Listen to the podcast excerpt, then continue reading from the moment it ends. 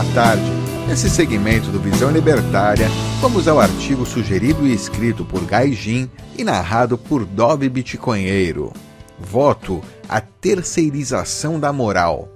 O voto, esta dita ferramenta de cidadania, é sabidamente utilizada por políticos para alegar legitimidade para conduzir as vidas de seu rebanho com justificativas criativas para interferir nas vidas das pessoas, o objetivo dos governantes é muito conhecido: roubar mais e mais daqueles que vivem sobre o seu chicote. Porém, por parte do próprio gado, o voto pode ter outra leitura, delegar decisões e suas responsabilidades a terceiros. Com isso, o senhor bovino gadoso pode ter a quem culpar quando as coisas derem errado, como é de costume.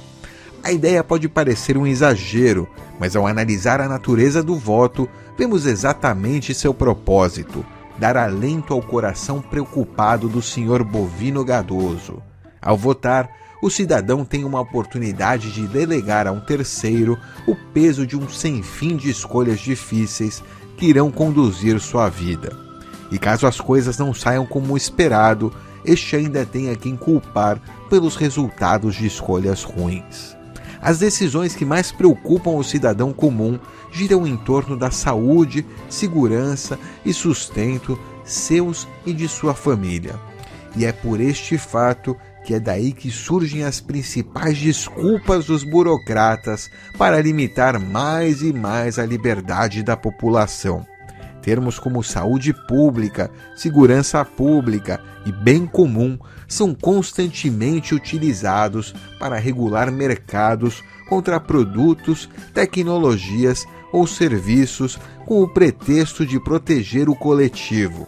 Mas é claro que nenhuma dessas ações é tomada observando as preocupações iniciais do eleitor. O burocrata, como qualquer ser humano, busca o melhor para si. Já o senhor bovino gadoso, por ter medo da responsabilidade de suas escolhas, delega a burocratas as decisões que julga mais sensíveis em sua vida. O medo não está apenas na descrença de ser capaz de gerir a sua própria vida, ele está também em acabar sendo o único responsável pelas escolhas erradas que este possa vir a tomar. Ao delegar suas responsabilidades a estadistas, a pessoa deixa de ter sobre si o peso de seus erros. Este passa a ser distribuído no coletivo, pois todos passam a estar expostos às decisões do mesmo parasita. E assim, culpar políticos por agirem como políticos é o alento para as consequências nefastas da omissão em decidir por si sobre o que é de seu maior interesse a culpa pelo fracasso deixa de ser do indivíduo, o que é um alento para qualquer ser humano. Fascistas e socialistas sabem usar muito bem o coletivo para a terceirização da moral, com pitadas hegelianas. Eles acreditam piamente estarem auxiliando no fluxo do progresso humano, sendo atores desta grande força abstrata que arrasta todos aqueles contrários aos seus avanços. Enlameados neste pensamento, veem os próprios atos como forças involuntárias desta entidade metafísica superior, estando amando delas e, portanto, não agindo por conta própria, segundo eles. Não precisamos descer a níveis tão baixos para observar a terceirização da moral e da responsabilidade nos nossos dias. Agentes da lei aplicam os rabiscos sem sentido criados por políticos sem ao menos levar em conta as consequências de tais ações. Estes acreditam estar imbuídos de autoridade, amando de uma força maior, da hierarquia e da própria ordem social.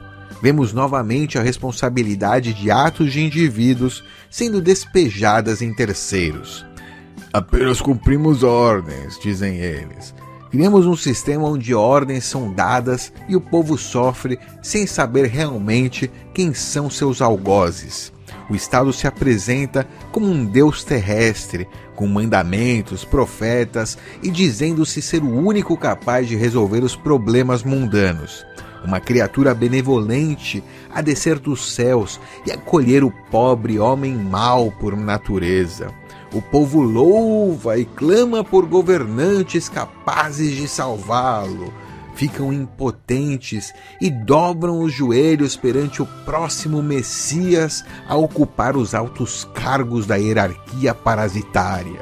Um exemplo prático dessa submissão pode ser visto nas redações do Enem que abordam problemas, na sua maioria produzidos pelas próprias interferências impostas pelo Estado observem as soluções apresentadas no fim das dissertações, onde majoritariamente envolvem o clamar por intervenções intervenções, mais intervenções do governo. É geral a inclinação ao chicote dos capangas da máfia ou qualquer outra maneira de posicionar os frios dedos estatais sobre os pescoços dos indivíduos. É conhecida também a busca do Estado por sufocar, em especial, os indivíduos que desenvolvem alternativas aos problemas criados pela própria máfia.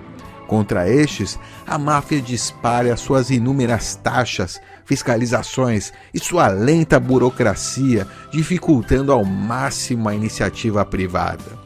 Tudo com o intuito de mostrar a todos como só o Estado pode resolver os problemas da população isso quando não difamam e expõem indivíduos para que a população tenha mais alguém a culpar por um sem fim de decisões erradas tomadas por burocratas. Hannah Arendt, em seu livro As Origens do Totalitarismo, descreve um peculiar governo que esteve presente em colônias durante o período imperialista. Naquela sociedade, o povo era escravizado por decretos obscuros, confeccionados em instituições obtusas e pouco compreendidas pelos habitantes da região. Aquele governo ela deu o nome de tirania sem tirano. Vivemos em uma sociedade não muito diferente desta.